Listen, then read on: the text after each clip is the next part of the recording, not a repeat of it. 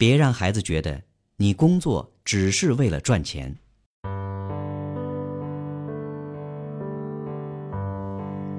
经常听到有人说，买股票很赚钱，投资房地产很赚钱，找一个什么工作很赚钱，找一个什么样的人会有钱，好像人生所有的关注点都在钱上。当然，我和钱没有仇，我也非常喜欢钱，因为钱会给我们带来很多生活上的享受和方便。但是，君子爱财，取之有道。我认为赚钱不应该是人生追求的目标，而是做自己喜欢并擅长的事情的一个自然的结果。所以，要想过得富足，首先要做的就是发现自己喜欢的和擅长的事，然后不断的学习，提高自己的能力，发现如何能够让自己的知识和能力对别人有帮助，同时让人在得到帮助的同时，有美好的感受。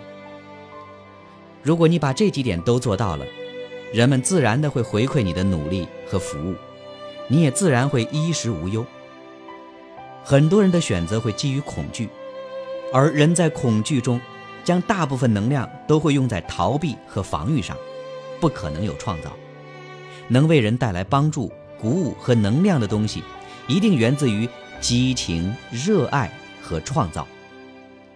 很多人把关注点放在钱上。有很深的道理，这个道理就是基于人本能的需求和选择。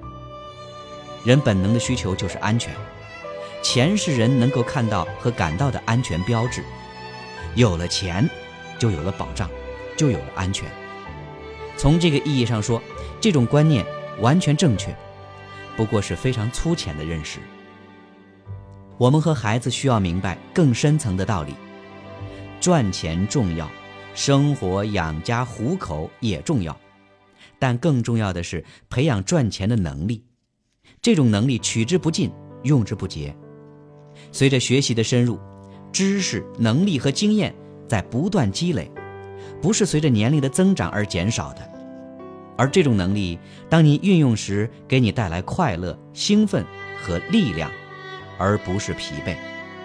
这种能力是天分，是你的特长。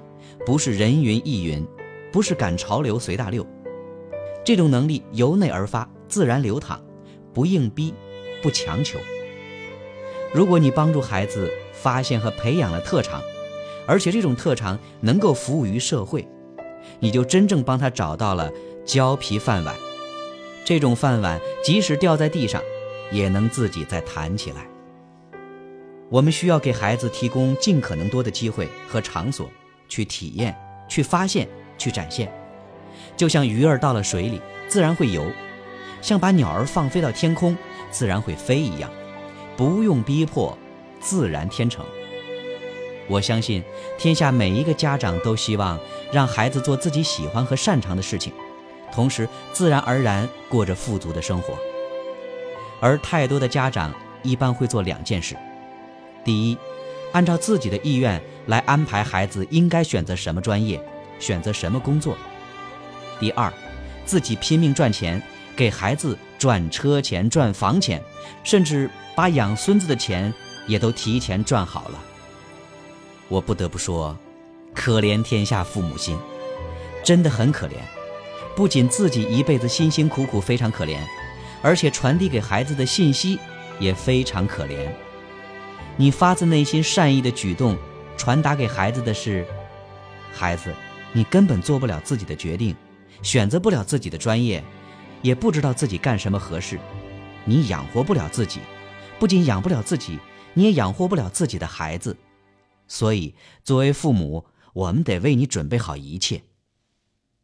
很多家长忘记了，或者根本不知道，世界是青年人的，未来是他们的。你可能以为你吃过的盐比他们吃过的饭都多，你过的桥比他们走过的路还长，但是，那都是属于你的时代，你的生活，不属于他们的时代，也不是他们的生活。你怎么知道他们需要你的经验？你怎么知道你的经验和知识对他们就一定是有用，而不是伤害的呢？不管你以为多么了解自己的孩子。你要绝对相信，每一个孩子都是一个独立的个体，都有属于自己的人生。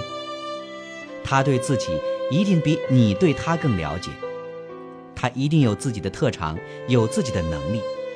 他需要做的是发现能够使自己成长、施展自己天分的平台，创造属于自己的生命，而不是吃你曾经嚼过的馒头。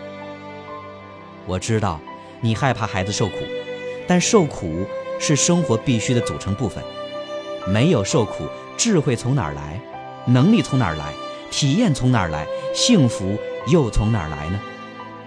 当你为孩子屏蔽了痛苦，你就屏蔽了孩子的幸福；当你安排了孩子的一切，也就剥夺了孩子的一切。我承认，看着孩子挣扎非常痛苦。自己辛苦痛苦，比看着孩子辛苦痛苦要容易得多，这是许多父母为孩子安排一切的原因。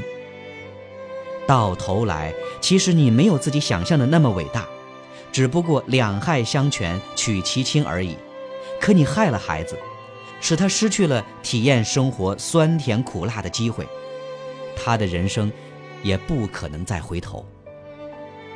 能够真正发现孩子的天分和特长，并把这项特长用于和丰富他人的生活，在这个过程中，相信你的孩子，他才能够真正找到属于自己的安全，也才能够踏上丰盈和富足的人生归途。